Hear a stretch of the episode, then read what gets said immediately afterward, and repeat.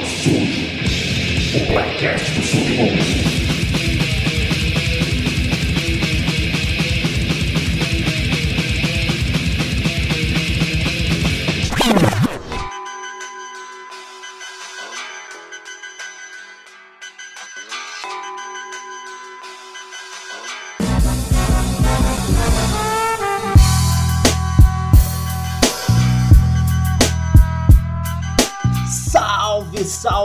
Salve, salve, aê, firmeza! Aqui quem fala é o Infame Pig e esse aqui é mais um Doc Sujo.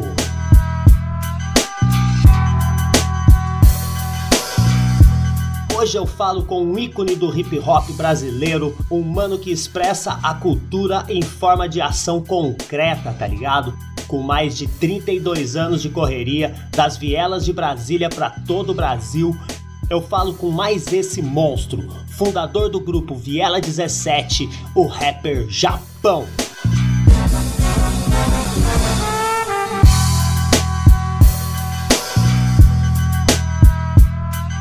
Tá escutando o instrumental que tá tocando no fundo? Isso aí é produção do meu mano Rato MC. Escuta mais um pouco aí.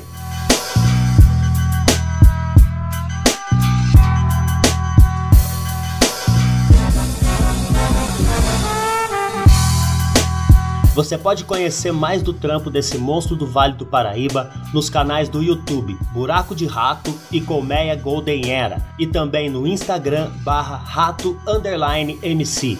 Eu troquei uma ideia com ele lá no episódio 7 do Doc Sujo. Procura aí no feed, escuta, porque o homem é bravo, hein?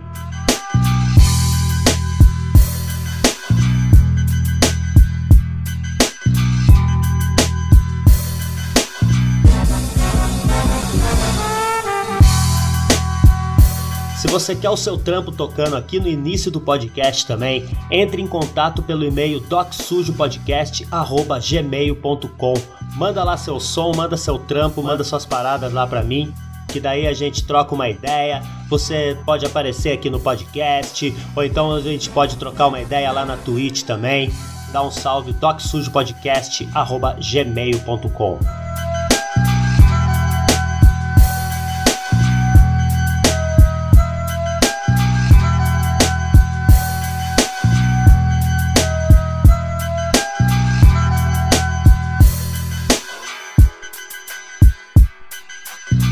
Antes da gente ir pro cast que eu vou contar para vocês, ficou uma porrada na cara de quem acha que hip hop é brincadeira. Eu tenho alguns recados muito importantes para passar. Firmeza? Então presta atenção e é nós.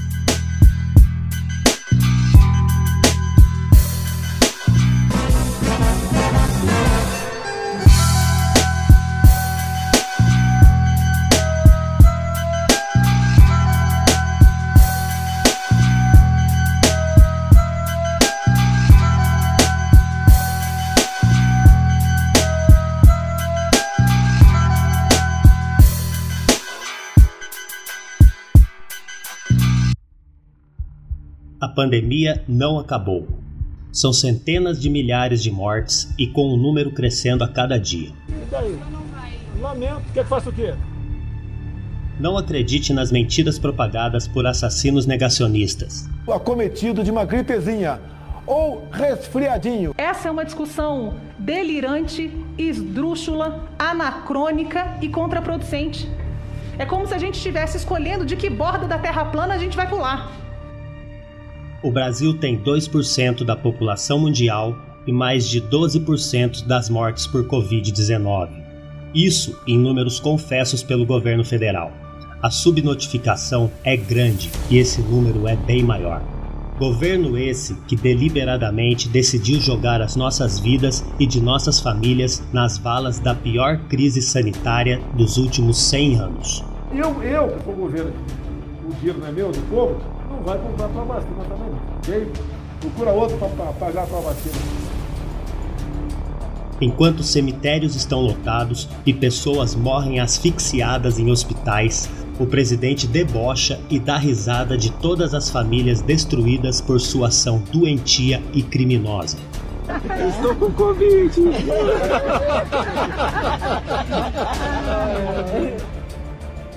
Além das centenas de milhares de mortes, são outros milhões que terão suas vidas marcadas pelas sequelas físicas e psicológicas que essa doença está deixando. Junto a isso, a volta do país ao mapa da fome, desemprego recorde e escalada autoritária com inclinações claramente fascistas. Pode ter certeza, o nosso exército é o, é o verde oliva e é vocês também. Será que a população está preparada para uma ação do governo federal dura tocante a isso? Use corretamente máscaras de proteção. Lave as mãos constantemente. Tenha sempre álcool em gel. E principalmente, evite aglomerações. Sim, essa sua festinha ou ida no barzinho é um ato de extrema irresponsabilidade e assassino no atual momento. Não seja você o agente transmissor de uma doença que está destruindo famílias. Não seja um idiota como o presidente e seus seguidores. Temos uma guerra pela vida e pela nossa liberdade em andamento. Procure os coletivos e movimentos sociais de sua região. Organize-se, levante-se. Vacina no braço e comida no prato. Fora Bolsonaro, fascista, genocida.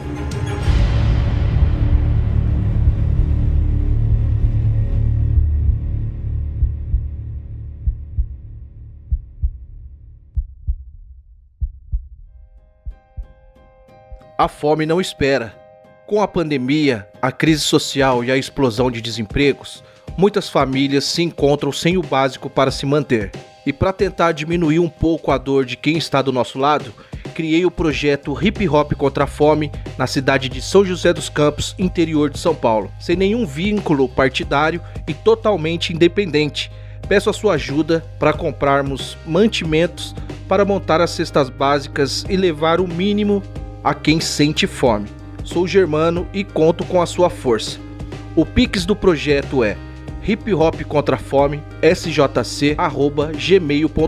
Conheça também nossas ações nas redes sociais, Instagram e Facebook arroba hip hop contra a fome sjc. É muito mais que palco. Muito obrigado.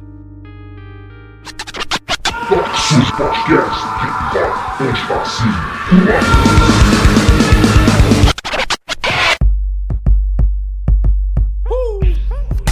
20 anos de história, irmão. Não é brincadeira não, parceiro. Viela 17.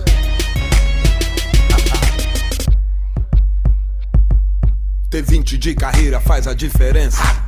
Vou com meu bonde lá do fundo da CI. História, muita prosa, um com ouro, outro triste. Faltou o papo, fico dream. Sente o convite. Mulheres, alguma fez história, até montou carreira. Chama o Japão. O bonde tá lotado de asneira. Firmando o caô. Eu vou passar por cima, monto minha história e apresento a minha quadrilha. Na expansão, os beats juntos chega a dar um nó. Garganta tá seca, traga água e chuta o pó. Sem ter dó. Tá cheio de agonia, o pilantra te engana, manda ideia e te lota de esperança. Dou a volta, vou por cima com um parceiro de ação pra ser sobrevivente. Tem que ter disposição. Chama o Beto Buda e não esqueça do Henrique. Aqui os recalcados fins, sente o revi.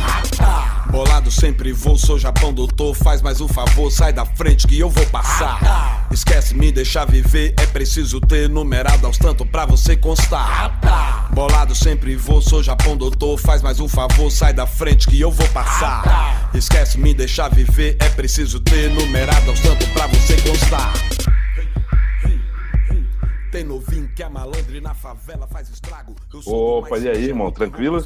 Pô, é, é um orgulho falar com você aqui no- nesse meu humilde programa, onde a única questão que eu faço quando eu tô procurando, porra, quem que eu vou chamar, porra, todos os caras aqui, é ver o que que se transformou os mano velho hoje em dia, tá ligado? Porque a gente tá numa crise que eu vou te contar, né, mano? Porra. Rapaz, tá complicado, viu? Tá, tá complicado, né, cara? Pô, eu conversei com o Gog alguns dias aí e é aquilo, né? Eu, eu tava impressionado como que tem gente que tem coragem de entrar nos- em certos perfis e falar, meu, nunca vi o rap como uma parada política. Cara, é inacreditável, assim. Parece que as pessoas é, é, Sabe qual é a, a, real da parada? É que o cara nunca estudou o que é política. Ele não sabe que é arte de você lutar por algo, é um, um ato político, mas a galera confunde muito a questão do político partidário com, com toda essa parada. Cara, tá, tá uma situação que eu vou te falar a verdade. Eu tô igual, tô quase igual fazer, fazer igual o D2, assim, de excluir, excluir a galera todinha pra mim não ver perfil de ninguém, porque, bicho, cada coisa que aparece na nossa timeline que você fala, pelo amor de Deus. Excluir pra, pra não ver, pra não se decepcionar, né, cara? Meu irmão, tem, e, e pior que assim, você vê umas pessoas que você fala, cara, jamais imaginaria que esse cara estaria pensando assim em pleno século XXI por tudo que passou, sacou? Tomamos tanta porrada, né, cara? Meu irmão, só, só porrada, porrada, porrada e parece que ninguém aprendeu, assim, ninguém não, lógico. Tem as pessoas que são conscientes, tem as pessoas que continuam trabalhando, fazendo o seu lado da história, mas tem outros que, pelo amor de Deus. E você vê aí, mano, nesse momento aí, como que você vê o papel do, do MC, do, do rapper, você acha que tá mais essencial ainda, né, mano? Tá, tá, gritando a verdade. Você acha que tá tudo tá meio calado, tá meio que viajando? Como que você tá vendo essa situação nossa hoje em dia, mano? Nossa parte da luta, mano. Eu acho que tá eu acho que tá mais pro viajando calado. Porque porque assim, cara, tá complicado. Pô, quem é dos anos 90 sabe disso. Nós enfrentamos é, é, é para nos anos 90 não se tinha internet, não se tinha nem como denunciar. E quando você gravava uma música é, é falando do, do, do, da covardia policial, da, da, da, falta de infraestrutura na tua quebrada, você colocava a sua cabeça a risco, porque assim, não é como hoje, que um policial vai te agredir se tem outro ali que filmou e já era. Antigamente não teve isso. E agora tem tudo na mão e parece que uma grande maioria se acovardou. Não sei qual que é, não sei se é medo, não sei se. Cara, sinceramente não sei te responder essa parada. É, é, é, tão complicado que sei assim, bicho, não sei se o cara acovardou, não sei se o cara quer direcionar é, é, é para outro lado, não sei se o cara tá em outra sintonia, ou não sei se a pessoa é cego, surdo ou mudo. Não sei, velho. É muito complicado. Às vezes é só a ânsia de querer fazer sol dele, né, mano? Pode ser também, exatamente. Vender minha parada, vender aqui porque eu tenho que guardar aqui a grana aqui pra eu viver aqui, mano. E, e fecha pro resto, né, mano? E, mano, e você tá nessa, nessa corrida aí, aí na Ceilândia, né, mano? Em Brasília, você correndo atrás de arrecadar alimento, arrecadar roupa. Você até fez um, fez um vídeo pro mano meu aqui de São José dos Campos também, pro Germano, pro hip hop Sim. contra a fome aqui de São José. Porra, Sim, é. Germano é um moleque bom, moleque bom. Então, irmão, vou te falar a verdade, é, é justamente o que nós estávamos falando. O que acontece? É, é, estar no social é olhar para sua comunidade. E olhar para sua comunidade é, é, fazer o verdadeiro hip hop.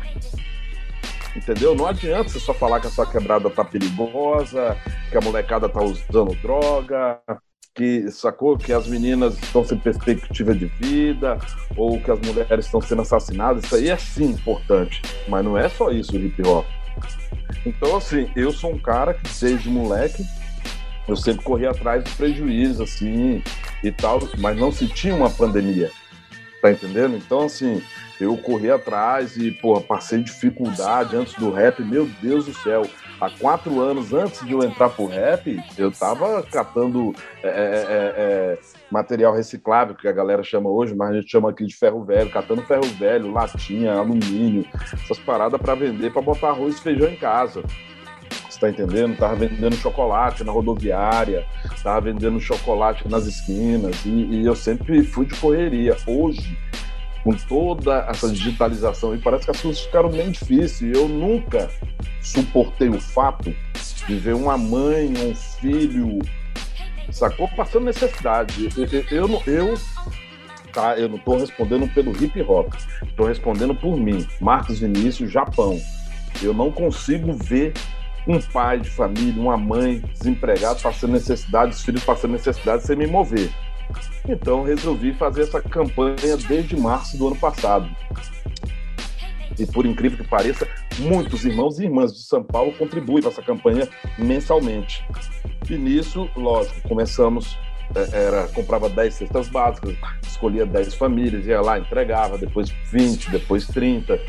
Só que aí, quando foi esse ano com, com, com essa expansão da pandemia, com esse número crescente de mortes e infecção, eu resolvi retomar no mês de março com uma força mais total.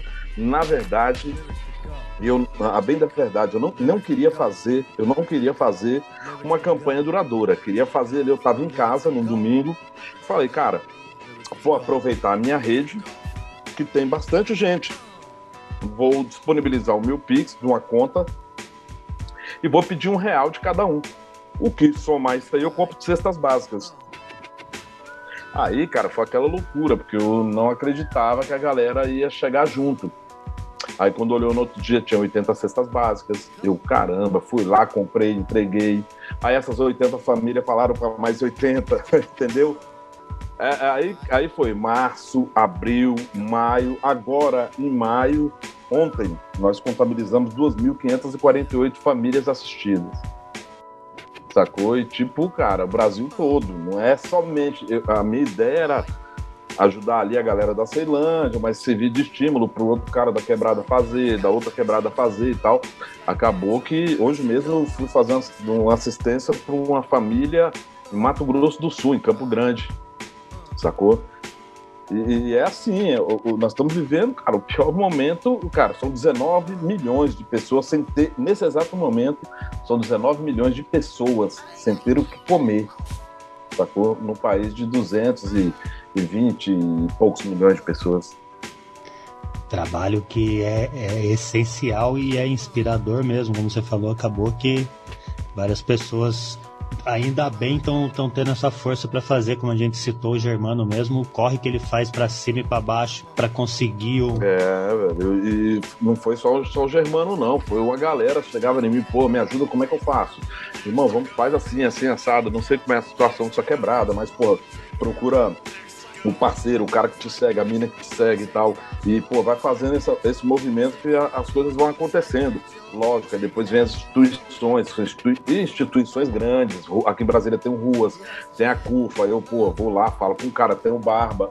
Pô, irmão, tem 10 cestas pra me jogar na mão, não, tal, que nem eu fiz semana passada. Bicho, ah, não, eu queria cobertores. Eu entreguei o cobertores, o cara me pagou com cesta. Entendeu? É uma mão lavando a outra. E daqui a pouco você fecha um, um, uma parada é, é, consistente, sacou? Então é, é esse tipo de coisa que, que dá resultado. Tá, um ajudando o outro vira, vira contínuo. Sim, e sim. você também já teve teve a parada também, você lançou Rap Consciência, né, mano? Que já era dentro de escolas, era. Foi 2009. 2009. Isso. E era dentro de escola, trabalhando mais com a molecada, né, mano? Sim, é, na verdade, aqui em Brasília, as crianças estavam com dificuldade de estudar matéria de ciência. E, cara, aí eu tive essa ideia, juntamente com a Miriam Abramovay, que é uma estudiosa de, sobre educação, sobre violência na escola e tal. E, cara, vamos fazer? Vamos. Aí fizemos esse projeto. A ideia era gravar um disco falando de ciência com a garotada. Eu comecei, peguei uma escola em cada cidade satélite de Brasília, foram 17, 16, 17 escolas, e comecei a fazer meio que uma troca de ideia com as crianças, lógico, que eram todos de séries iniciais, né? De, de 7 anos até 11 anos. Aí fui conversando com, a, com as crianças e fiz um concurso de rap. Primeiro fiz um concurso de poesia. Aí eles fizeram poesia, tudo ligado ao tema de ciência. Aí começaram a se interessar. Aí fiz um grande concurso de rap na qual teve 777 crianças inscritas. Aí eu falei, agora como é que eu vou botar isso num disco? Aí separei por escola, fui separando, botava o tema, a garotada escreveram junto comigo, por isso que eu canto em todas as faixas. Eu fazia o começo e elas tocavam. E, cara, e, e aí saiu 10 mil cópias é, desse CD, que foi para distribuição gratuita nas escolas é, com a finalidade do estudo de ciência, mas através do rap e tal, o cara ouvindo para ouvir falar de água, de, de, de, de, de vento, da, da sacou de, de, de insetos, animais, papapá. E foi bem legal, porque assim, acabou, né? Que teve um reconhecimento gigantesco pela Unicef, a galera se amarrou, entendeu? Até esse cara que é o ministro da Ciência e Tecnologia lá, o Marcos Ponte, veio em Brasília em 2009 para me conhecer, queria conhecer o projeto. E foi muito legal, foi muito legal. A ideia desse projeto era ir para São Paulo. Fui a São Paulo, conversei com, com a galera, tinha um apoio de uma grande empresa que era Sangari Brasil. Aí conversamos com a galera e íamos fazer nas escolas de São Paulo. Só que aí o que acontece? Aí, cara, em Brasília o governador foi preso. No, era justamente no dia que ia fazer a apresentação com a garotada, que eu, putz, ônibus, chamei os pais, as crianças, ensaiamos, fizemos todo o, o, o palco, é, montamos toda uma estrutura. E, cara, e acabou que não rolou, aí acabou que deu uma desanimada, não somente para mim, mas para a empresa que bancava essa parada. Aí, meu irmão, aconteceu o último, o último fato, lógico, que, lógico, nós filmamos todo esse processo, tá no YouTube, é só procurar lá Rap Consciência. Aí tá todo esse processo de como foi feito isso e aquilo, e no final é, é teve o show do aniversário de Brasília de 50 anos. Aí eu fui convidado pela Daniela Mercury para fazer uma apresentação com essas crianças. Aí foi legal, porque para mim foi novidade, que era um show gigantesco. Quem estava lá era somente feras de Brasília, é, é, Paralama de Sucesso, é, é Daniela Mercury. Foi, é, é, foi a Daniela Mercury que me convidou?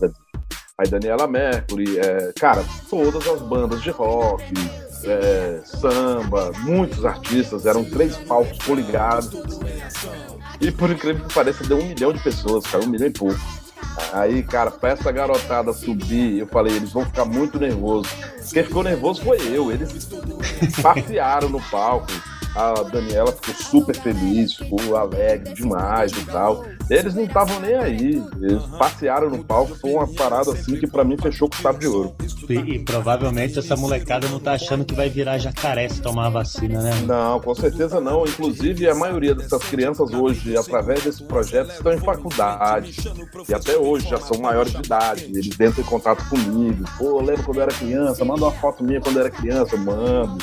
E eles ouvem a música. E hoje é todo mundo, tá na faculdade, a grande maioria tá na faculdade. Sempre todos eles ainda têm contato comigo, assim, uma grande maioria, né? E é muito legal. Você vê o que eles se transformaram, essa coisa. Porra, tem que apresentar a ciência para as crianças. Eu sempre falo, para mim, é. tem que ser desde pequeno, são dois Carlos, o Carlos Marcos e o Carlos Sagan, tá ligado? Exatamente. Tem que apresentar para as crianças desde pequenininho. É que é pra, é pra não crescer desse jeito aí, né? Pra não acontecer essas coisas que acontecem hoje em dia, né, mano?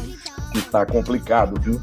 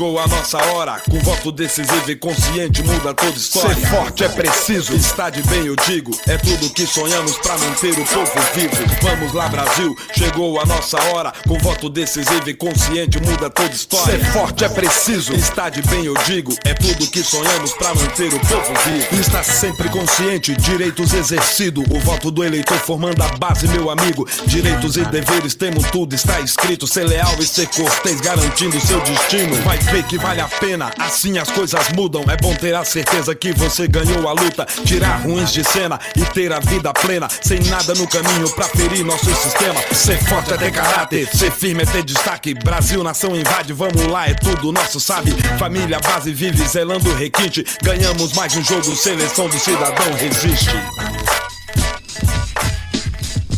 Cara, vou te falar a verdade, eu nos anos 70, pô. Nem no tempo do militarismo, com toda a restrição que nós tínhamos, era pior do que está hoje. Falar a real. Era ruim, era péssimo. Só que hoje, cara, vou te falar a real. Eu tava vendo a CPI hoje, inclusive Renan Calheiros, assim, eu falo que a, a pandemia e o Bolsonaro é, é, é uma praga tão grande nesse país que eu eles fizeram até eu elogiar o Renan Calheiros. Hoje eu tô, tô virando fã do Renan Calheiros por causa Não é? deles. A gente fica torcendo por ele ali, né, cara? Já vai lá, Renan, regaça. É, você fala, bicho, logo Renan, eu tô torcendo pelo Renan. Que da hora escutar quatro horas de você falando na hora que eu acordo. Exatamente. que mundo, né, cara? Que situação. É, cara. A maldade te empurra para isso, né? A, a, a, falta de respeito com as pessoas, a, a, a humilhação com as pessoas, a exposição do ser humano a a momento degradante na vida faz você começar a adorar pessoas que você nunca imaginou em sua vida. E é como, como a gente vê como foi abrindo pequenas concessões, achando que ah, só fala uma besteira, ah, mas é só uma besteira ali, ah, mas é só isso aqui, fazer o quê, né?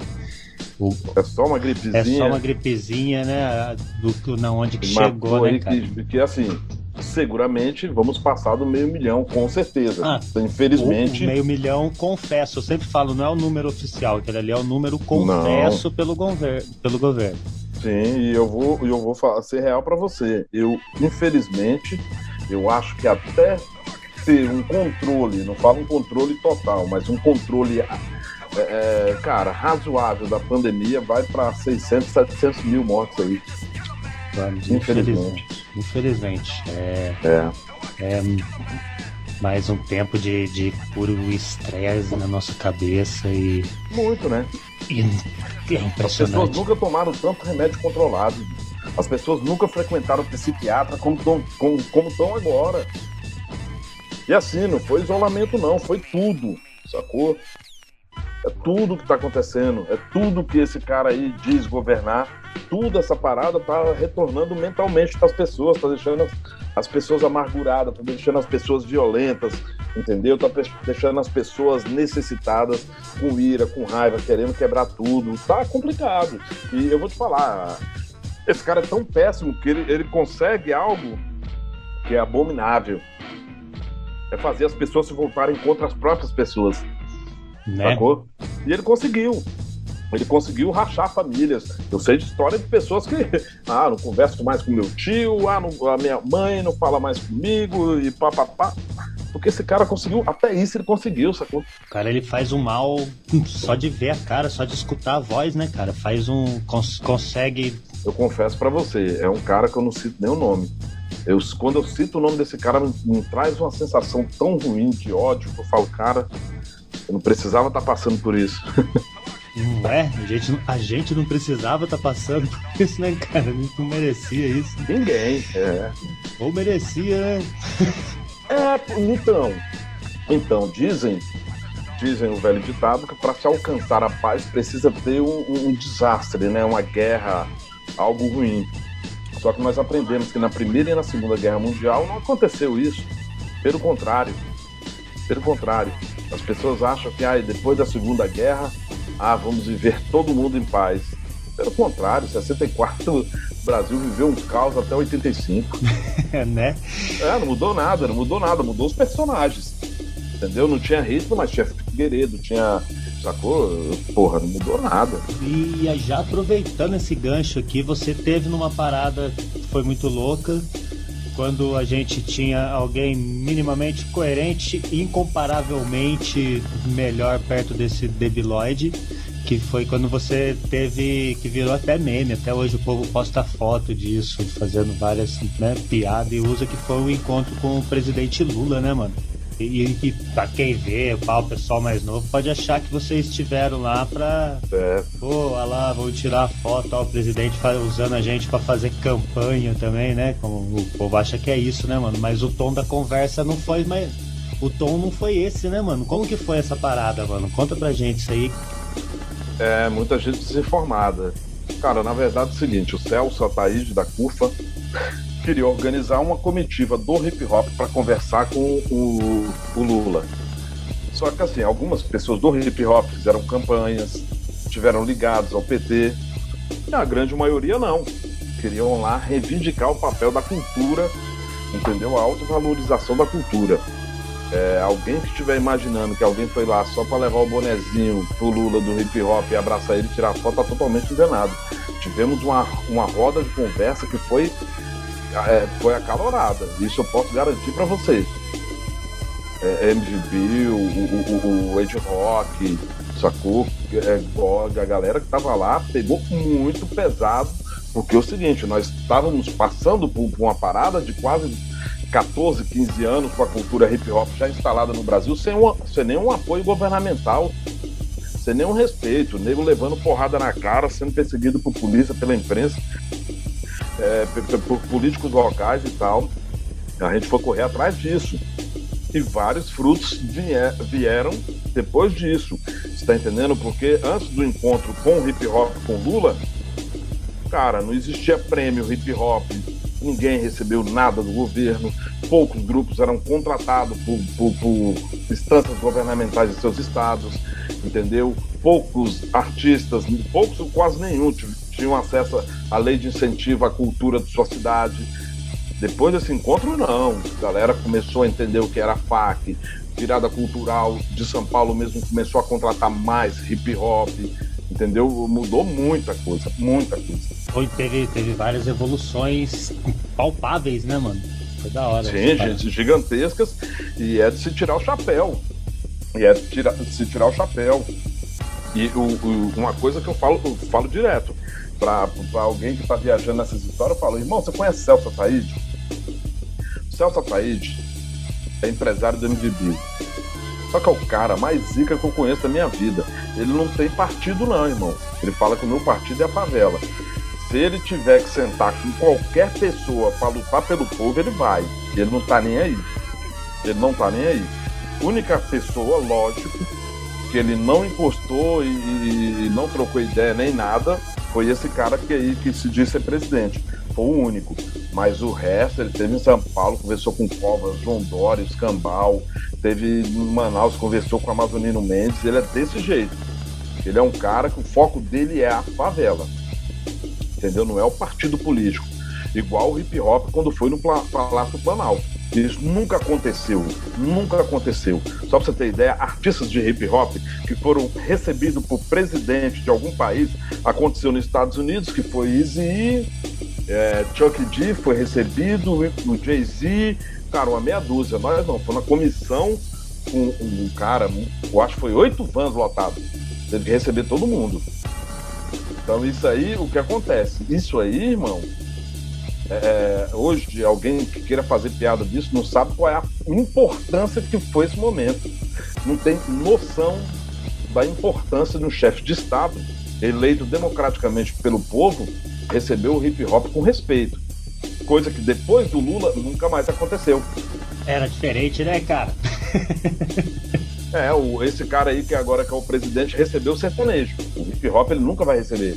Sertanejo, louro careca da van, é complicadíssimo. Porra, mas antes era aquilo, né, cara? É, é bom ver se o povo realmente acorda e vê o que, que é a, a influência dos políticos lá em cima, de quem que faz, da maneira que faz, apesar das visões diferentes. Quem que faz uma política, né, mano? Porque você citou, pô, a gente conversou com o Covas, tem um bilhão de, de reclamações do seu modo de, de agir, né? Porém, era política, né, cara? Você conseguia ter ali o, o, o mínimo de, de, de conversa, de, de debate, sem ser atacado frontalmente, que né? você não tem hoje, que ninguém tem hoje. Essa linha de conversa, de debate acalorado, de você falar pro cara, tá errado, a minha comunidade precisa disso, você é cara de pau, papapá, não tem que papapá, foi, foi, foi meu povo que votou em você e papapá. Hoje não tem isso não. Sacou? Hoje não tem isso não. E eu vou te falar a real, irmão. Porra, o que tem de covarde nesse hip hop me dá é nojo, de falar a real. Eu, eu posso falar com 32 anos de autoridade dentro do rap nacional. Hoje em dia me faz valorizar muito os anos 90. Porque hoje em dia, não tô falando todos, mas tem uma parcela de- desses artistas aí que me dá é nojo. É nojo. Aquele discurso da favela venceu e tamo junto. Favela venceu um caralho. Favela venceu, eu tô com meu carro importado, a minha vizinha tá com fome do mesmo jeito. né? Exatamente. Você falou tudo. É tipo, a favela venceu, tô andando de avião. O cara paga passagem promocional só porque tá dentro do avião, acho que a favela venceu. Aí os caras estão usando isso aí pra, tipo, ser uma placa. Olha, eu consegui comprar um relógio, favela venceu. Ah, ó, o, o- consegui colocar um aparelho no tratamento de dente, a favela venceu. Venceu um cacete. mano. É como você tá falando aí, enquanto um tem um carro, tem um milhão passando fome. Favela é, é igual, cara, deixa eu te falar uma coisa, irmão. É igual a vacina que combate a Covid. Ela não é a cura. Mas ela só vai ser a cura dia que ela for para todos. É para todos, rico, pobre, branco, amarelo, índios, cambal. Aí sim a vacina venceu. Mas fora isso, enquanto não for para todo mundo, tá entendendo? É igual a favela.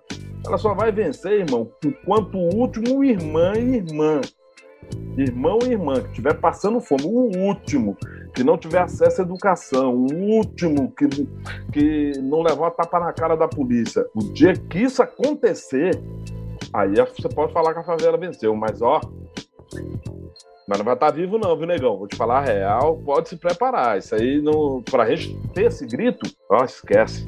Só que assim, nós estamos fazendo a nossa parte. Eu, eu faço daqui, você faz daí. Entendeu? E corremos um risco muito grande de lá na frente nem ser lembrado, porque essa nova geração, uma grande maioria, renega totalmente o passado. Nem olha pro passado, né? Nem olha pro passado. Nem olha pro no nosso tempo não tinha site, era revista. Os caras que batalhavam para ter que levantar e criar uma revista. O cara que batalhava para produzir, mixar, masterizar e mandar para uma fábrica em Manaus para chegar daqui a seis meses no disco. Sabe nem que é isso, irmão. De você vender um carro para ter que fazer um videoclipe para você estar lá na MTV concorrendo com os boys. Os caras não sabem nem o que que é isso, irmão. Entendeu? Para você olhar para sua família. É, eu, eu só cito no meu caso, você viajar para São Paulo para apresentar o teu álbum, o teu disco, trocar ideia, andar de rádio em rádio, ônibus, cansado, a pé, passando seis meses em São Paulo, comendo só macarrão, chegar na sua casa, olhar para tua mãe, para tua família e falar, ó, tenho cinco reais. Os caras não sabem o que é isso não, irmão.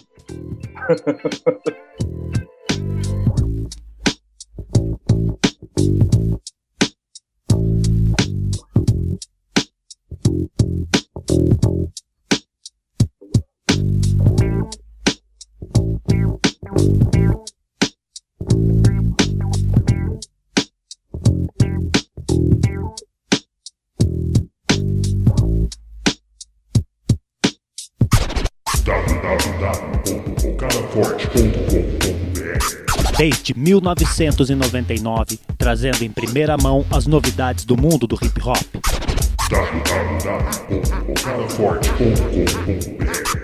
Notícias, entrevistas, lançamentos e muito mais no primeiro site sobre hip hop do Brasil. Acesse www.bocadaforte.com.br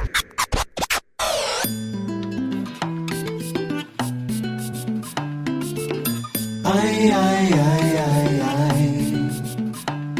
É melhor não reagir. É melhor não reagir. Todas as cores, seja livre,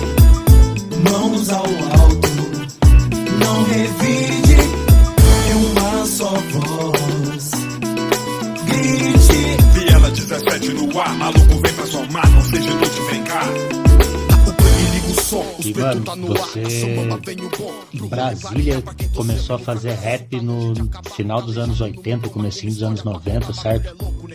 Você ressaltou isso aí, os caras não sabem, não tem ideia. Eu aqui, eu sou de São José dos Campos, né, mano? Tô aqui grudado na capital, em São Paulo. Conheço bem aí. Né, uma hora da, da São Bento, né, mano? E pra gente aqui, a gente já tinha um certo delay, porque também não tinha como ficar indo pra capital todo dia, toda hora, né, e vendo o que tava acontecendo.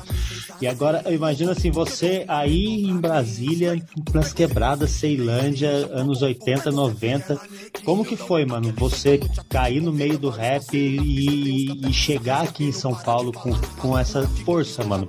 Assim, o que acontece foi o seguinte, é, é, em Brasília, em 85, tinha muita influência de uma música chamada, um estilo de música chamado melô.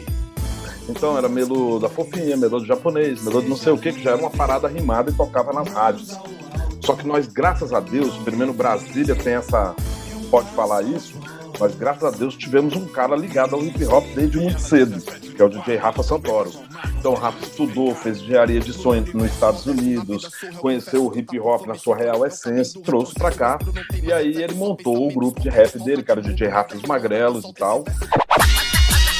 Vou te falar de um problema que você conhece Daqueles que ninguém fala e nem se mete Então escute a verdade, não tente escapar. Magrelos, estão aqui para cantar. E na rua nasceu o hip hop Um movimento que a cada dia está mais forte. E é também na rua que o padrão Deixa marcada exceção. É hip hop só que o Rafa, ele sempre foi muito ligado a produtor, filho de maestro, maestro, maestro Cláudio Santoro. Inclusive em São Paulo tem teatro Cláudio Santoro, como aqui em Brasília também, no Brasil todo, Manaus, enfim.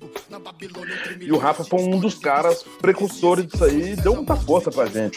Pra produzir os grupos, queria levar os grupos adiante, trouxe os grupos de São Paulo pra cá, Consciência Humana, é, é, é, Consciência Humana, Sistema Negro, é, Easy J lá, o Comando de MC, é, Duke J, Nação Hip Hop. E, e, e, quer dizer, ele trouxe esses caras no tempo, os caras estavam procurando como produzir um disco.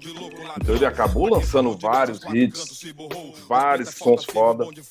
E nisso nós conseguimos alcançar o Brasil. Então no, o ano de 93 foi um ano muito produtivo. Aqui em Brasília e no Brasil em si. Porque em 93, 94 saiu vários clássicos. Aí, velho, o Rafa foi tá, produziu o disco nosso, eu entrei pro grupo GOG, que eu era de um grupo chamado Esquadrão MCs. Fiquei no Esquadrão MCs até 92. Em 92 eu entrei pro GOG, que o Rafa me apresentou ao GOG, estava produzindo o disco do GOG e falou, GOG, tem um cara que quer. Você tem que botar um cara pra tocar com você e tal. GOG, porra, massa e tal. Quem é ele? Olha, um moleque lá da Ceilândia, Japão. Ele, pô, não, beleza, me apresenta ele. E, a gente foi num, num evento no Cruzeiro e aí iniciei o trabalho com o GOG o nosso foco principal era entrar no mercado de São Paulo. Só que o mercado de São Paulo sempre foi muito fechado, como hoje é muito fechado, ainda é muito fechado. Só que nós colocamos na cabeça, falando, nós vamos entrar em São Paulo e nós vamos chegar a ser quase paulista. E foi isso que aconteceu. É, começamos a viajar para São Paulo, batendo de rádio em rádio, entendeu? E, e, e, lógico, esse tempo não tinha negócio de jabá. Tinha as rádios e tal, mas não tinha esse negócio de jabá. Então tinha vários, vários programas de rap em São Paulo, e era o sonho de todo mundo em Brasília. A gente foi e, e ficava na casa de um, ficava na casa de outro, até que conseguimos, conhecemos uma pessoa chamada Ângela, que fazia uns eventos e tal, e ela morava só, numa casa gigantesca, ela falou, cara, vocês não querem morar aqui um tempo não, para vocês divulgarem disso de vocês? E foi aí que se deu o começo de tudo, era todo dia, nós tava, ligava, ligava, procurava o Taíde, encontrava o Taíde, ia numa rádio, Aí depois encontrava outra pessoa, ia na rádio, ia no pessoal do Dr. Rap, que era um programa foda, que era feito pelo Alípio Martins, eu esqueci o nome do cara. É alguma coisa Martins. É, é, aí, porra, foi rodando, foi rodando, não existia nem 105. E, porra, daqui a pouco, quando foi ver, começou a pintar um show, pintava outro, pintava outro. Uns seis meses, oito meses, nós estávamos tocando bastante em São Paulo, já estávamos sendo conhecidos no Brasil, já começamos a ir para outros estados, enfim acabou que, assim, desde quando eu fiquei com o GOG até 2000, até aí conhecemos todo o Brasil, é, MTV, um monte de porrada, porrada de porrada de coisa que nós fizemos e tal. E, cara, não foi fácil. Foi bicho, foi cansativo. Só conseguimos juntar os melhores. Até o nosso videoclipe, quem fazia os nossos videoclipes no, no, no, nos anos 90 é, é, é, o Juarez Petrilo, sacou? Que é o pai do DJ Alok. Sacou? E, e, e, cara, e ele era um cara que dava maior força. Ah, vamos fazer, VHS, vamos. Daqui a pouco ele, cara, ninguém nunca fez um clipe em película no rap nacional, nós fomos o primeiro. Gastamos o que tinha e o que não tinha, sacou? E, e fizemos, cara, fizemos, graças a Deus, estamos aí até hoje. E eu tenho muito orgulho disso aí, tenho muito orgulho. Ah, ganhar dinheiro, ganhamos nada ganhamos nada. No final ali, que você assinou um contrato com a gravadora, entrando pra Zambia fonográfica, pedido do Racionais, aí rolou uma grana, e, e, pô, e começou a ficar legal e tal, aí logo eu saí do blog. Aí voltei pra estaca zero para montar o Viela 17. Aí comecei do zero e tal, mas estou aí até hoje. Agradeço a Deus por estar tá aí vivo. Tá até hoje com o Viela 17, né, mano? Você tem feito trampo. Sim, sim, 21 anos já. E por que, que é Viela 17, mano? 17 dá até medo. Dá até. Dá até... Então, 17, é, então, é, 17 é uma das coisas mais importantes da minha vida, que é a quadra que eu moro até hoje, PNO 17, expansão do CTO. E eu tive, no falo azar, né? Eu tive a, a péssima, a péssima surpresa de saber que esse cara ia usar o número 17, mas graças a Deus ele saiu do partido aí, parece que agora é 38. Só que aí eu tinha uma tatuagem na perna, irmão. Eu tenho uma tatuagem na perna escrito o símbolo do Viela 17. Cara, eu andava no meio da rua, cara, Bolsonaro, falei, você tá maluco, irmão? Nossa, anda de meião, né? Aí eu tinha que andar de calça, porque eu ficava com vergonha. Falei, cara, que bosta, né, velho? Que bosta, né, cara? É, e até que eu fiz um show, que aí a foto se tornou o, a galera, quando eu posto aí, a galera compartilha muito, eu falar 17 para mim é só Viela. E foi no show que nós fizemos no centro da Celândia. Tinha um telão gigantesco que eu entrei no show com essa frase. Aí, cara, até hoje a galera fica, porra, 17 pra mim é só Viela e tal, e é bem legal. É. Né? Por favor, né, mano? e, mano, eu sempre notei assim também, né, cara, o tipo um estilo diferente, né, do, do rap de Brasília, lógico, com, com, o rap de São Paulo e tudo, mas o rap de Brasília, o rap de Brasília, eu sempre achei ele ele que tinha um, sei lá, mano, um bumbão mais, um bumbo mais marcadão, tá ligado? Porra, mano, por da onde que surgiu isso aí? Veio dessa, dessa influência do, do DJ Rafa? Sim, o que acontece é o seguinte, bom, a, a Brasília é, era a capital do Brasil, só que assim, antes de, de, de se ter Brasília, a capital era no Rio de Janeiro. Então, quando transferiram a capital do Rio de Janeiro para cá, vieram muito, muitos cariocas, que eram que trabalhavam em repartições públicas no Rio de Janeiro. Então, eles vieram para Brasília. E muitos deles trouxeram a cultura carioca, que era o samba, o soul e o funk. As equipes de som, você pode ver, nossas equipes de som são comparadas às do Rio de Janeiro. Aqui, anos 70, 80, 90, era soul, era a, a Miami Bass, tudo com muito bumbo. Pode crer. Brasília se ouve muito Los Angeles, se ouve muito Miami, entendeu? Pouquíssimas coisas de Nova York se ouve em Brasília, pouquíssimas, pouquíssimas, mas muito pouca mesmo. Então o rap de Los Angeles sempre foi muito. Aí nós sempre tivemos essa ideia: olha, o rap de São Paulo é mais Los Angeles, nós somos Miami. E, e, e acaba que Brasília sempre era conhecida nos anos 90, em São Paulo, enfim, no Brasil todo, como um rap mais pesado, com as batidas mais fortes, com, com, com uma temática mais gangsta entendeu? Porque aqui, cara, a gente sempre foi muito To Life Crew, sempre foi muito NWA, sacou? E, isso sempre fez muito a cabeça da garotada. Então, se tinha muito nos anos 90. Hoje a galera meio que tá meio perdida nessa história. Mas se tinha muito a questão de, velho, vamos, é, bumbo pesado. Por quê? Só para fechar essa ideia. Porque aqui nós temos algumas equipes de som, alguma não, bastante. E é aqueles paredão de caixa. Então o sonho de qualquer cantor de rap é ver aquelas caixas tremendo com grave do seu som.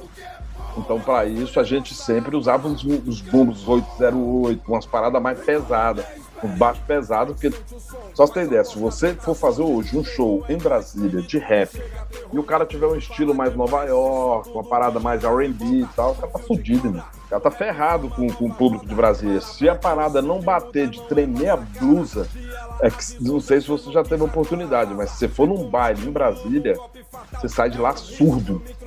Já trouxe vários amigos meus de São Paulo, os caras falavam, velho, como vocês conseguem ficar na frente de 150 caixas batendo ao mesmo tempo? É, velho, é, é essa coisa, nossa cultura, isso é nosso. E a gente curte mesmo. Furacão 2000, quando os caras vêm, aquele peso que você fica, vai, a 800, 1 quilômetro, 800 metros de distância, você sente sua blusa tremer assim, você fala, meu Deus do céu. E aqui em Brasília tem gente que bota a cabeça na, nas caixas de sonho, mano. Tô te falando a real. O cara enfia a cabeça lá no grave da caixa só pra sair de lá atordoado. Louco de grave. Louco de grave. Eu tô ligado, fuma maconha na ação e tiro nos malacos. Só mão pro alto, mano, é só mão pro alto. Só mão pro alto, só mão pro alto. Opa, mano, é aí não dá, é só tentar. A sorte então deixa rolar e ver no que vai dar. Pronto, maluco é tudo que você queria. Firma é bobo, hein? Sente quadro, rato liga. O pote é nosso, seu caô já tá vencido. Não tem novela nem galã, muito menos bandido. Vai lá, povão, é tudo nosso. Não tem velório, foi de eterno, só sobra Well,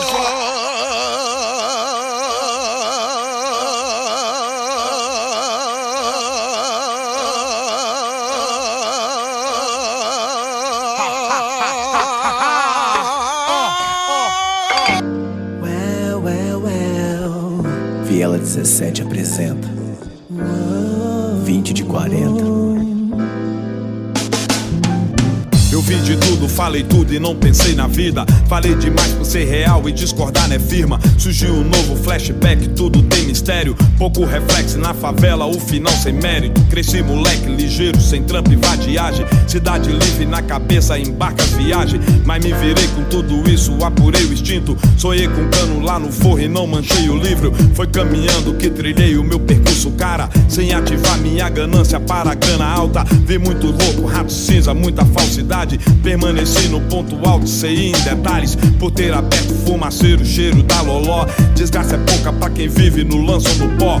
Alguns momentos esquecido, louvado em milagre. Filho de Deus é sem caô, tem que ralar com parte. Ceilândia na cena, viera expansão Onde eu fiz a minha história, meu irmão Meu irmão, só sorte sobreviverão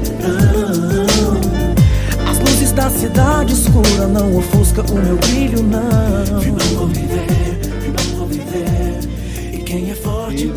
já comentou antes, você lançou. Quantas, quantas cópias foram mesmo que você lançou com a molecada? Quando você gravou? 10 mil cópias. 10 mil cópias físicas, né, mano? Sim, físicas. Hoje nem existe isso. É, então. Você tem muito essa pegada, né, mano? Até hoje você insiste nisso, né, cara? Ah, eu não deixo de lançar. Tô fazendo um álbum novo e vai sair físico. Ah, não, mas não vende. Tá bom, deixa ele aí. Cara, pra mim não existe música sem história. Tem uma porrada de garoto que só lançou pela internet. Eu te falo, ô, qual a sua discografia? O cara não tem nada pra apresentar. Aí ele vai lá e pega um link e te mostra. Isso pra mim não é discografia. Discografia é você pegar o álbum, o disco, falar, tá aqui, ó. Isso aqui, ó. Eu registrei, tá aqui, ó. Onde você achar essa caixinha é música minha. Você tá planejando, tá fazendo CD mesmo? Vai fazer vinil? Tem um álbum, um álbum, 10 faixas, que é um álbum de comemoração de 50 anos de idade e 32 anos de rap nacional. E como que você, você planeja, mano, distribuir essa parada? Qual o seu plano de. Então, amigo, agora na pandemia você não planeja mais nada, né? É, é. É, na verdade, o meu sonho é lançar dia 26 de novembro, no dia do meu aniversário. Só que eu não sei como vai ser, não sei se eu vou conseguir terminar até lá. Na verdade, esse disco era pro ano passado, só que aí veio a pandemia. Esse ano ainda eu vou depender muito disso. Mas estou estudando com o Rafa, já tem algumas coisas gatilhadas, já escolhi quais vai ser o sampler da- da- das paradas. Estou escrevendo, então acredito que não vai demorar para sair esse disco. Aí a distribuição vai ser aquele jeito. Eu gosto daquele tipo de distribuição dos anos 90. Pego os CDs aqui, boto nas minhas costas, entro dentro do avião, que hoje tem essa, primeiro essa praticidade do avião, chego em São Paulo, levo de loja em loja. Mão em mão. É, exatamente. Ah, terminou o show do Viela, rapaziada. Olha, o CD tá aí, é 10 reais. Quem puder ajudar, contribuir na saída, fortalece. É isso. E, mano, e como que tá pra você? 32 anos correndo essa adaptação para para mídia digital foi uma, uma quebra muito muito forte uma coisa muito tipo putz hum, não não porque eu sempre fui um cara muito tecnológico desde garoto sempre gostei de tecnologia apesar de ter um, um, um, na minha casa o meu videogame, tá? O meu videogame é um Atari de 1982, sacou? Esse é meu videogame. Inclusive, meu filho já viu aqui, já falou para mim, pai, não sei como é que você consegue jogar isso.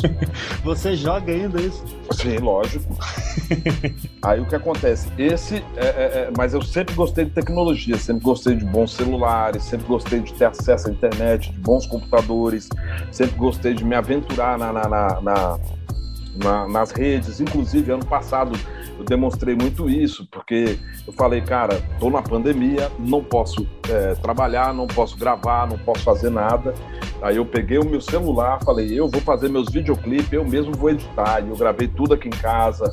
Aí, porra, até aí depois cheguei no Bill, Bill, faz uma música, vamos fazer o clipe daquela música. O Bill gravou na casa dele, eu juntei aqui, eu mesmo editei. Tá tudo no canal do Viela. Tudo que eu fiz ano passado. São 16, 17 videoclipes é, editados, mais ou menos. Aí fiz essa parada toda. Minha esposa comprou para mim um programa de edição e eu comecei a fazer. Sem ninguém me ensinar, fui lá e fiz e vi que é capaz. Aí a, a, o último que eu lancei foi um, um clipe que eu fiz, que, que, é de uma música antiga do Viela 17 chamada Respeito, na qual participa o DJ Saci do Rio de Janeiro. Aí, pô, chamei um. Aí eu falei, bicho, vou botar todo mundo pra cantar essa música. À distância, dentro da minha casa, convidei uma pessoa de cada estado e de cinco países para cantar e lancei o videoclipe, tá lá. Entendeu? Tudo online. Tudo online, tudo feito de casa. Então, assim, para mim não foi difícil. É, é, ver, é, colocar, subir minha música no ONFPM, ver a minha música distribuída em rádios e tal. Lógico que acontece o seguinte: existe um poder de marketing violento dessa garotada. Que é coisa que, assim, para mim, tanto faz como tanto fez. Entendeu? Eu faço música para ser consumida, mas eu não forço ninguém a consumir. Eu não pego, por exemplo, lancei agora um videoclipe falando de violência contra a mulher. Eu posto nas minhas redes. Eu não saio mandando link para todo mundo. Não fico enchendo o saco. Oh, manda pra outro, manda pra outro. Eu não. Eu solto na minha rede. Quem me achar, ouve meu som. Quem não me achar, vai ficar sem ouvir. Tá entendendo? Tem que sair da superfície, né, mano? A gente, a gente voltou pro underground, né? O verdadeiro rap, o hip hop voltou pro lugar de origem, né, mano? Sim, sim. Tá faltando voltar com o discurso. Infelizmente, ainda não voltou, não. O discurso. Não, o discurso. Putz, o discurso tá, tá vazio, né, mano? Infelizmente. Sim, cara, porra. Nós somos o país que mais matamos mulheres, você não vê ninguém falando disso. Pelo contrário, você vê grupo de rap aí chamando mulher de puta até hoje, tá entendendo? É uma, é uma conversa recorrente aqui, a nossa, a nossa desconstrução, né, mano? Sim, não mudou nada. Parece que a molecada. É, parece que a molecada assim. Hoje tem moleque que, na real, tem moleque dentro do hip hop que eu conheço, não vou citar nome pra não ser antiético. Mas nunca teve numa conta mil reais. Só que aí ele consegue 20 mil emprestado aí pra gravar um videoclipe. E, e, ele faz a música como que aquilo lá fosse dele. Acho Vazio, ridículo né, pra cacete. Eu queria fazer um videoclipe com tudo que eu tenho na conta, cara. Eu queria ver o rap real, pra nem falar, puta merda, tá quebrado, hein, mano. Fazer um videoclipe puxando extrato, né? É, sair aquele extrato pequeno, você fala, mas que é isso? Eu tô te falando isso de uma forma até animada, mas é tão ridículo isso aí, velho. Você saber a que ponto nós chegamos. Eu não sou contra ninguém ganhar dinheiro. Pelo contrário, eu queria que todo mundo ganhasse dinheiro. Só não queria que fosse exceção, entendeu? Mas eu queria que todos ganhassem. Só que, porra, virou, virou uma exceção e essa exceção quer comer. É, é, quem fala muito isso aí é o. Caramba, Cascão do Tria Sonora. é o poste mijando no cachorro. Eu acho espetacular quando ele fala isso. Eu falo, é mesmo, inverteu tudo, irmão. Aqui o podcast aqui é daquele jeito. Tem, tem o Mano Rato aqui de Taubaté. A gente fala que a gente nós somos os guardiões do, do hip hop. Tá Sim, mas tem que ser.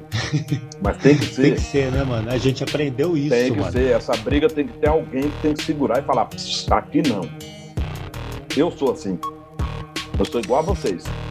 Ó, pode falar a merda que você quiser falar, mas não mexa no meu. Porque o hip hop que eu acredito, você não vai zonear. Né? Can cantar rap em cima do ritmo, qualquer debilóide canta, né, mano? Agora, fazer o hip hop é uma parada completamente Sim. diferente. Falou tudo. É bem diferente. E, mano, como que você enxerga aí que o andar das coisas em, em geral, mano? Não vou nem falar só do hip hop, porque o hip hop a gente sabe que é isso mesmo. A gente voltou pro underground e os verdadeiros vai, vai continuar sendo escondido pelo quem tá na superfície, né, mano? De vez em quando um ou outro coloca, Sim. coloca o nariz lá em cima lá e, e quando já percebe que não é pra ele, volta pra cá, né, mano? Mas Sim, sim. e como que você. O que, que você enxerga aí, mano, pra frente aí no, na nossa vida aí com essa parada? Você acha que a gente vai sair desse. desse coronga aí? Daniel, vou te falar a real. Eu não tenho expectativa que sairemos melhor, não. Sairemos mais combatido. Mais combatido. Agora que vai sair melhor, eu acho que não. Eu tenho quase certeza que vai sair pior. Sabe por quê? O número de violência aumentou muito durante a pandemia. O número de, de ações racistas aumentou exponencialmente. Aumentou muito, muito, muito. Então todos os vermes botaram a cara.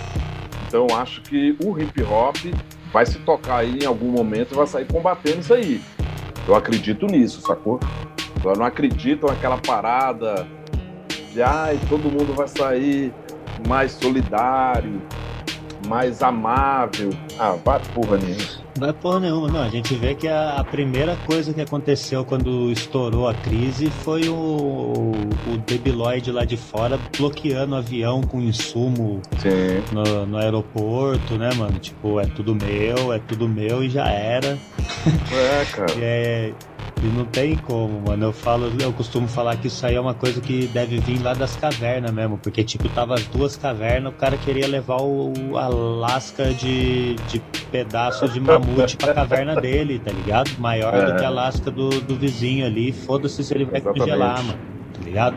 Felizmente, né? Felizmente o ser humano está mostrando o, o seu lado pior.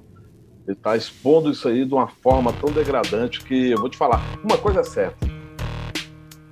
Uma coisa é certa, irmão. Eu vou te falar do fundo do coração. Eu acho que depois da pandemia nós vamos ter muito terreno para limpar, muito caminho para tirar os cacos. Porque assim, é muita gente morta, gente. Muita gente perdeu a vida. Até você juntar todos esses cacos e fazer as pessoas reagirem, só você ter ideia, aumentou muito o número de pessoas que estão procurando psiquiatra, psicólogos. Entendeu? Porque a galera tá todo mundo perturbado mentalmente, irmão. Então, até isso aí se tornar um normal, vai se gastar muitos anos, viu? Vou ser sincero para você.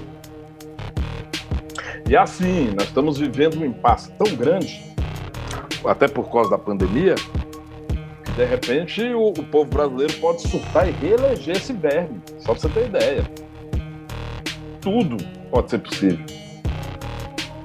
Porque assim, o povo não tá podendo sair na rua, você não tá podendo combater. Então, se você eh, criar hoje um sistema na qual a pandemia não se esgotou 100%, ninguém vai ao. Não vai com a força, né, cara? Não vai, porque o cara falar, bicho, eu vou lá pra pegar a porra do coronavírus. Aí é a hora que esses caras que têm o poder das igrejas, são negacionistas, eles vão entupir a urna, tá entendendo? Então, assim, nós estamos entre a cruz e a espada. É, é- levantar a mão pro céu e pedir a Deus que, cara, esse vírus suma e nós temos tempo para resistir, porque neste momento estamos é, encaminhando do, do mal ao pior. Como você já falou, você, você que nem a gente aqui é porque também fica enchendo o saco com esse negócio de tomar cuidado, né, mano? É o tempo todo. Eu tô com um moleque de 5 anos de idade trancado dentro do apartamento há um ano e meio, né, mano? A minha esposa tem um ano e três meses que não sai de casa, porque minha esposa teve um câncer. Então, assim, a imunidade dela é, é, é muito baixa. Então, assim, eu que estou fazendo é, é, essa campanha, eu tomo todos os cuidados ao máximo. Eu não encosto perto de ninguém, irmão. Ah, não é evitar. É, eu quero me distanciar mesmo. É evitar, na verdade é evitar, né, mano? É, exatamente. Eu, eu, eu, assim, graças a Deus, até hoje não peguei e pretendo não pegar. Porque, assim, eu faço o máximo, o máximo esforço, cara, para tentar ajudar as pessoas, mas não me, me, prejudicar. Entendeu? Eu só estou fazendo a campanha porque é, é, se faz necessário. As pessoas não têm o que comer. Hoje saiu a estatística, está lá aprovado. 19 milhões de brasileiros não têm o que comer hoje, nesse exato momento. Isso é doido, isso não existe. Vou te falar real, nem na África. Eu, e, e o Debiloid fazendo marchinha de moto. Ai, é, então, ai. Eu, eu, eu, eu particularmente adorei porque ele fez essa palhaçada dele, aí ele prometeu para os motoqueiros que a partir de, eu acho que a partir do mês que vem, nenhum deles mais pagam pedágio. Ah, é importantíssimo. Os né? motoqueiros ficaram felizes, só que aí o que acontece? Aumentou o pedágio para carro, caminhões. então alguém vai pagar a conta, não é o, presidente. O cara levou a fama, só que o, o povo brasileiro que tem seu carro e seu caminhão vai pagar pelos motoqueiros. Olha aí. Cara, eu realmente, eu realmente acredito que ele faz tudo isso aí porque ele sabe que ele vai acabar preso em um momento ou outro no. no, no... Eu tenho certeza mais que absoluta. Tá, vai acabar preso, mas bem feio mesmo, internacionalmente ainda. Uma coisa bem humilhante. Eu tenho certeza absoluta que ele vai ser julgado, ele vai ser julgado internacionalmente, vai se ferrar. Assim como toda a família dele. E não vai demorar muito assim, não. É só perder a imunidade toda aí que ele vai, vai lindo, lindo. Vamos torcer que nem jogo de futebol na rua. Ah, mas vou mesmo. Eu vou até colocar uma camiseta verde e amarela depois, porque dá até, nossa, Sim, dá até angústia. Você vê, cara o, cara, o cara é tão lixo que ele fez nós sentirmos vergonha de usar a camiseta da seleção brasileira. Até isso o cara tirou da gente. Hoje, você sair com a camiseta da seleção brasileira é uma vergonha. Foi esse cara que fez a gente ter essa vergonha. Você vê como o cara é muito escroto é sem condições de colocar qualquer símbolo nacional na, aparente, é impossível. Impossível. Antigamente você subia no palco com a bandeira do Brasil, hoje é impossível. Porra, não, não sair do, de carro sem a máscara para não ser confundido com esse tipo de gente. Sim, exatamente. E hoje usar máscara é, é, é sinônimo de resistência. Eu uso máscara para dizer que eu sou contra esse cara. Entendeu? O cara fala, ah, mas por que, que, você, por que, que você não tira a máscara? Eu falei, meu irmão, não sou Bolsonaro. Eu não acredito nesse cara. Eu uso máscara por justamente não acreditar nele. Exatamente, uso duas, três máscaras. Sim, eu faço assim, eu uso duas. Eu tenho umas máscaras aqui que são aquelas menos resistentes, umas branquinhas e tal, e tem uma grossa que eu coloco ela como um filtro, entendeu? E coloco a outra pra. Porque é assim, não dá, irmão. Não dá, pô. Tá maluco e pede pra, no mercado mantenha a distância. Ah, o povo que tá escutando aí, por favor, né? Eu acho que, que uh, o, o, o DOC é sujo, mas o povo é limpinho, tá ciente de que já vai mantendo essas restrições, porque não acabou, não, mano. A gente tá vendo uma irresponsabilidade, porra, uma responsabilidade do caralho. Tem uns caras que passam pano. Não, mas não acabou mesmo.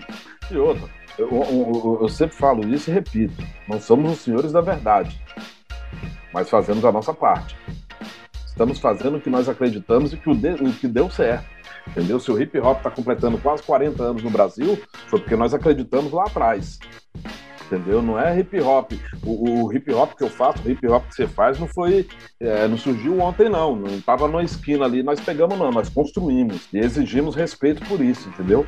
É, e isso tem que refletir exatamente na nossa vida e no respeito à vida dos outros nessa situação, né, mano? Sim, que é um dos mandamentos do hip hop, é você cuidar do, é cuidar do seu próprio espelho, cuidar do seu povo. Quando você respeita o, o seu povo, como você não está infectando o seu povo, você está respeitando o seu povo, você está praticando o hip hop. Tá entendendo? Agora esse bagulho de, ah, mas vou, pô, tô cansado de ficar em casa, vou fazer uma festinha clandestina. Porra, na moral, eu só vou ali, na né? moral, vai, eu só vou ali. É, vai descansar no cemitério, filho. Oxi, para. Se você não tem respeito nem pelo seu próprio povo, para mim, hora extra. É na boa. É, eu também eu enxergo como uma ofensa pessoal. É pessoal. É pessoal. Sabe por quê? Porque ele tá, se ele não te infectar, ele está infectando seu filho, sua esposa, sua mãe, seu pai. Não, lógico que é. Exato, é pessoal, exatamente. Porra. Meu moleque aqui, um ano e meio dentro do apartamento, a gente olha na janela, tá o filho dos vizinhos lambendo o corrimão, literalmente aqui embaixo, tá ligado? Olha aí, velho. Pelo amor de Deus. ô. Você já pensa, né, mano? Um idiota desse, porque é uma criança de 10, 12 anos de idade não sabe o que que é. Se você falar pra ele, ó, você vai morrer se você sair, tem um vírus perigoso que mata eu, mata todo mundo, ele vai ficar na casa dele, que nem o meu moleque fica torcendo pra gente tomar vacina. A brincadeira dele é pegar uma vacina e vir, ah, aqui é a vacina aqui, hoje é da Oxford, ele vem pá. Sim. E poderia estar brincando, poderia estar curtindo. a- Mas, velho, não, não é a Não hora. é a hora, mano. É, a gente recupera. Aqui em São Paulo, pelo menos, estão abrindo tudo as escolas e vai que vai. Ah, aqui também, velho. Né? Não, não existe, né? Não é, não é exceção, né, cara? É porque meus filhos são tudo maior de idade, mas se morasse comigo, fosse tudo criança, eu não ia pra escola mesmo. Você tem os moleques grandes, né? Os moleques eu ouvi, foi o aniversário de um deles esses dias. É, 21 anos, a minha filha tem 23, é. Aí não dá, mas assim, mano. Se fosse moleque, não ia não. Ia falar, ó, vai estar em casa aqui, eu vou, vou te ensinar, mas eu não vou expor meu filho nessa fita, mas não vou mesmo, irmão. De jeito nenhum, mano. Eu falo, eu não aposto cinco conto na loteria, mano. Ah, não, mas o professor tá vacinado, mas meu filho não tá. Só pra ter ideia, os Estados Unidos está agora, é, vai iniciar agora, essa semana, vacinação de, de, de crianças de 8 anos, irmão. Olha só, mano. Olha só, Entendeu? dá vontade de chorar, gente. Sim, e a gente aqui não conseguimos, pelo menos em Brasília, não- parou no 60.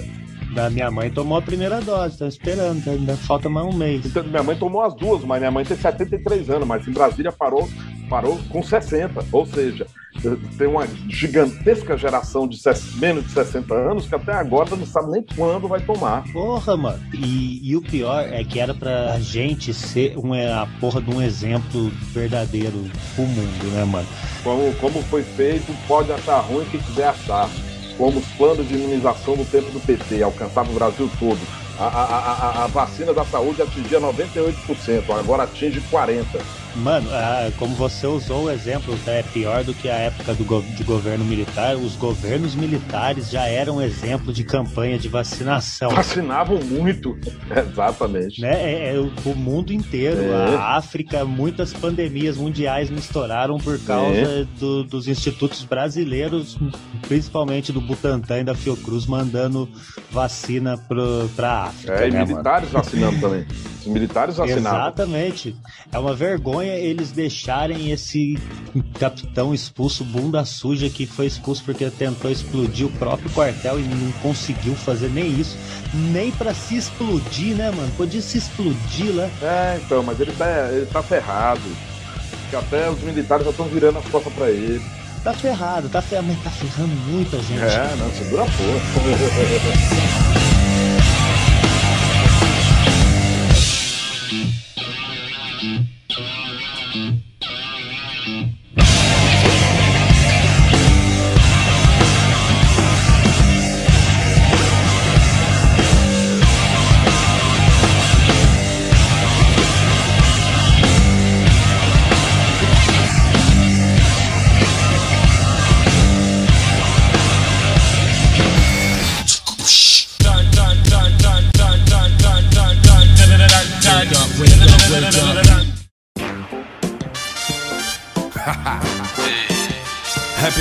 Só chegar. Viajando no old school. Viela 17. Se liga aí, compadre. Sabadão, junto aos figurões. A beca é louca, alinhada, figurino compõe. Vou colar no pico louco, a quebrada CI. Quem descabela, todavia, nossa cara é curtir. Acelera o carro louco, extensa avenida. Paga pedágio, nem a pau, polícia fica na pista inteira e bom. Uma cara de grana na mira. Popstar, a preta no preparo, logo agilize. Vim de Nike, clima com cipá. Fica chapado, o som no talo. Robin Hood pro comédia é mato. Pulo do gato pra fanqueira. Perdida na pista. Esconde o jogo pra vagaba que se mostra e ri, que vem de blonde tal. Uma cara jovem tá louco, o que se coça tá na mira. O novinho pro osso sempre mar, tudo bem. O bonde partindo, quem vem, acordo desse sonho, pois minha ambição vai além.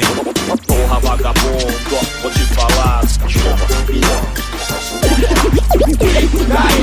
Aí, muito som. Tô chapando, tá mundo bom de acabar. Porra, vagabundo puta de uma honra trocar essa ideia com você. Injuriado também com a situação do país, que a gente é o mínimo, tá ligado? Eu falei, puta, mano, na hora que você começou no começo, eu falei, é isso, cara. Eu tenho que falar essas Eu adoro, irmão. Adoro conversar com pessoas inteligentes, falar a real. Isso é o maior prazer que eu tenho na minha vida. Eu digo mesmo, viu, mano? Porra, e, aliás, esse podcast é todo um escape também pra situação da pandemia, viu, mano? Porque você tá ligado. Sim, sem dúvida alguma. Eu acho que eu queria estar aqui trocando ideia com você, falando de prosperidade, falando que, porra, vamos É. lançar tudo, você vai lançar uma porrada de coisa daí, só que infelizmente nós não estamos vivendo essa realidade. E, e, assim, é, é, eu só quero pedir para a galera que curte o, o- o podcast não, não interpretar que nós somos pessimistas, nós somos realistas, é diferente. Exatamente. Entendeu? Então, assim, as, que as pessoas não confundam que nós estamos pregando o ruim porque queremos o ruim, pelo contrário. Pelo contrário, nós estamos aqui tentando também procurar uma solução, entendeu? É, porque quem está sendo pago para trazer a solução está trazendo. Então, nós estamos aqui se virando. É os irmãos, um entrando em conexão com o outro para ver se consegue fazer alguma coisa, sanar alguma coisa, sacou? Então, essa E é a quando a gente fica falando também um monte de porra, os caras fazem isso assim, é porque, mano, a gente vê a, a, a força que tem a voz também desses caras, que é embasado num monte de coisa que, a como o Japão falou, 32 anos só de rap, tá ligado? Isso aí é, é mais do que o, é mais do que muita vida de muito humano, mais do que o dobro de muita vida de muito humano, tá ligado? Porra! Né? Então não é, é, tá ligado? A gente vê isso acontecendo, por isso que a gente grita mesmo, a gente se- às vezes se sente incomodado, mas fala, porra, mano, o maluco foi lá e falou isso do rap, o hip hop. Não, não é isso não, mano. Puta que pariu. É porque, mano, a potência da sua voz é, é muito grande pra você chegar e falar que precisa da- espairar a cabeça, por isso que fez Olha a bem, festinha uma nesse momento. vida. Eu tive uma vida até os 18 anos. Depois de 18 anos, eu comecei a cantar rap. Vou fazer 50 anos. Entendeu? São 32 anos. Esses 32 anos, ou seja, eu, eu passei praticamente o dobro da idade que eu tinha dentro do rap nacional. Sacou? Isso é muita coisa. É muita coisa. Tem pessoas que acham que não cansa. Cansa. Só que por isso, justamente por isso, que eu não me entendo como um artista, eu me entendo como um ativista. Estou aqui para ser ativista, não estou aqui para ser artista. Então, por isso que eu resisti há muito tempo. Se fosse artista, eu já tinha parado. Eu comecei a cantar rap, ninguém falava não é o Tchan, é o Tchan começou e acabou. Os pagodezinhos de São Paulo começaram e acabaram. Eu ainda estou no rap. É verdade. Sacou? Então, assim, é, é, eu eu valorizo demais o meu trabalho. Assim, eu valorizo tudo que eu fiz com muito carinho, com muito respeito, com muita atenção, sacou? Porque eu, eu, eu- eu não posso jogar no mato essa história. Não pode queimar de qualquer forma, né, mano? É uma parada que eu já vi você falando em outros lugares, é a respeito de que o movimento é uma parada, né? O movimento hip hop, a cultura é outra. A cultura é outra. É, exatamente. Eu, eu- por isso que eu sempre falo, eu faço parte da cultura hip hop, nunca do movimento.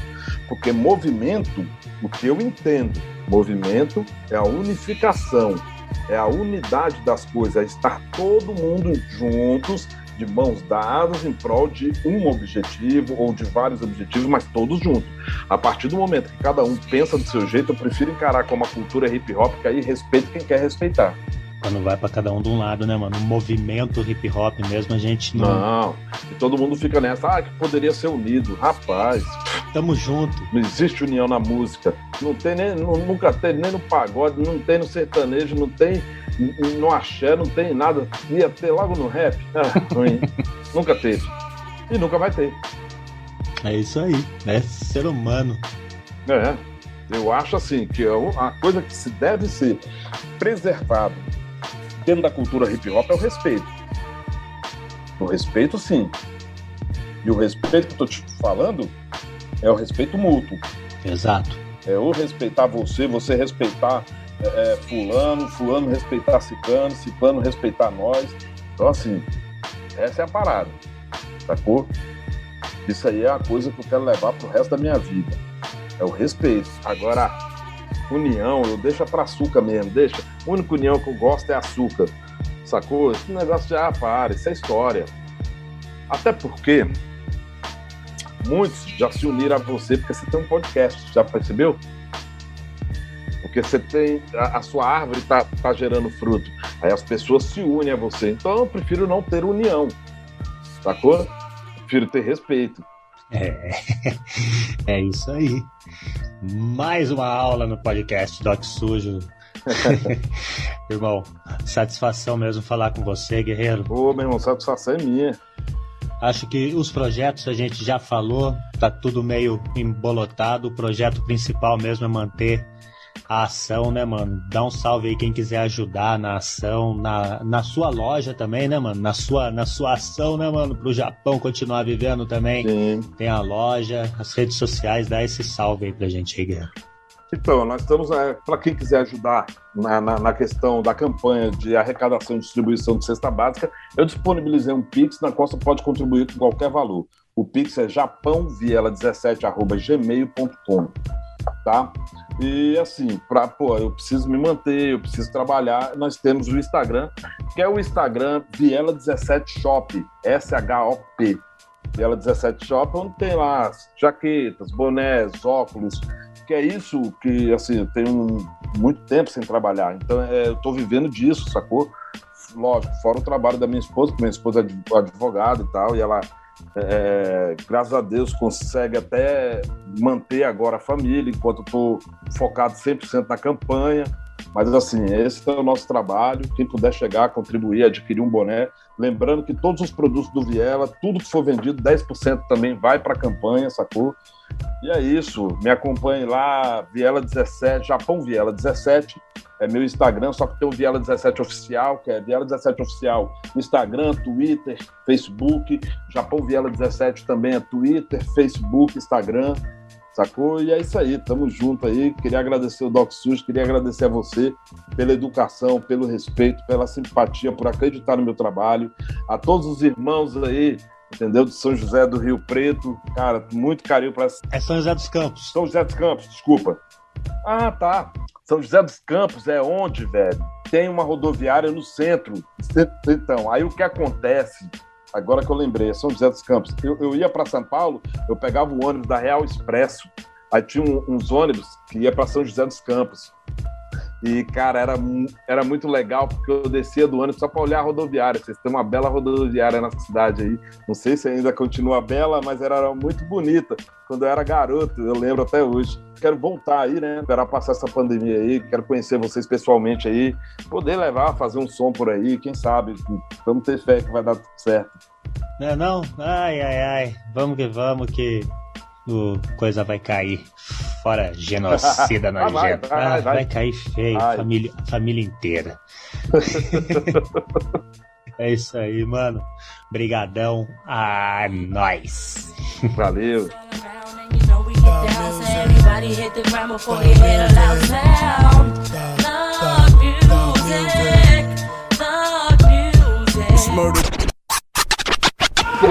Podcast Êxtase.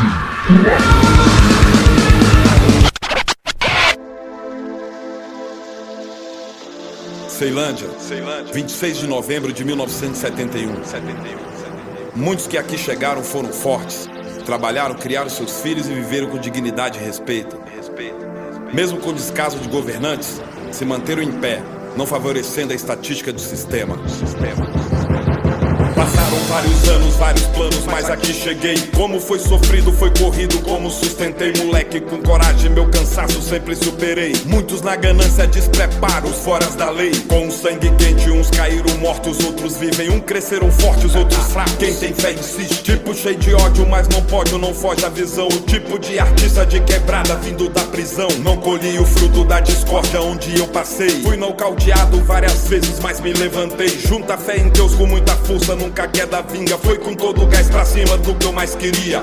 Tive bons momentos, mas sonhar não cansa, meu irmão. De empilhar lixo a soldado, honrei a missão. Filho do orgulho, tá ligado? Minha mãe confirma. Foi com muito esforço, muito trampo, criei minha família. Mas a caminhada tá distante, não temo açoite. Virei lata igual o cão, Ceilândia, o palco das dores. Sempre calejado, o pivete foi guerreiro liga. Nunca tive infância, pois lazer não é sustento firma. O frio da noite, um pouco ranga, falta de opção. Fez de mim um homem, não um fraco, maldito cuzão. Não temo a queda, nem tão pouco acredito em sorte. Sou de raça bruta e ser ligeiro, me livrou da morte. Foi complicado,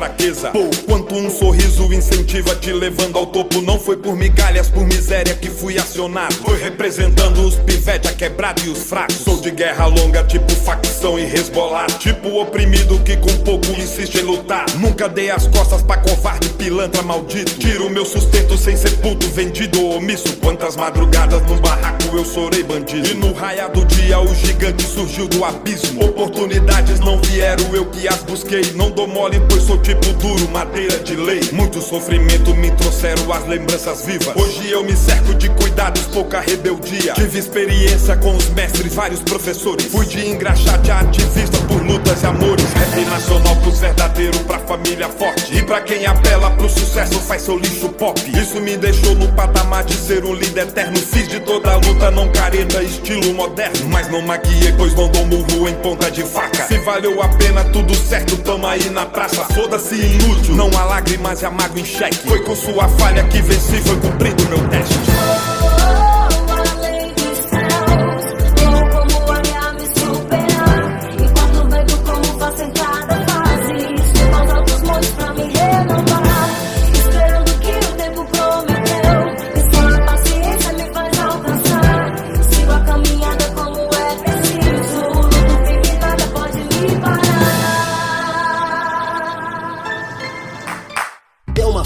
Gente continuar espalhando essa sujeirada. Compartilhe o link e indique os podcasts em suas redes sociais. Acesse bocadaforte.com.br, o primeiro site de hip hop da América Latina, desde 1999 no mesmo endereço. Lá você encontrará o player e os links para os programas Doc Sujo Podcast e muito mais.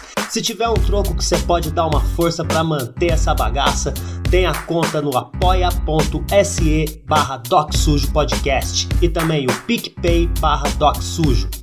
Se você quiser fazer uma parceria, divulgar seu produto, envie um e-mail para docsujopodcast.gmail.com ou nos procure no Twitter e no Instagram. Os podcasts Doc Sujo e Vitrola Véia são totalmente produzidos e editados por mim mesmo. Se você está procurando por edição, criação de vinhetas, identidade visual para o seu podcast, entre em contato pelo e-mail docsujopodcast.gmail.com.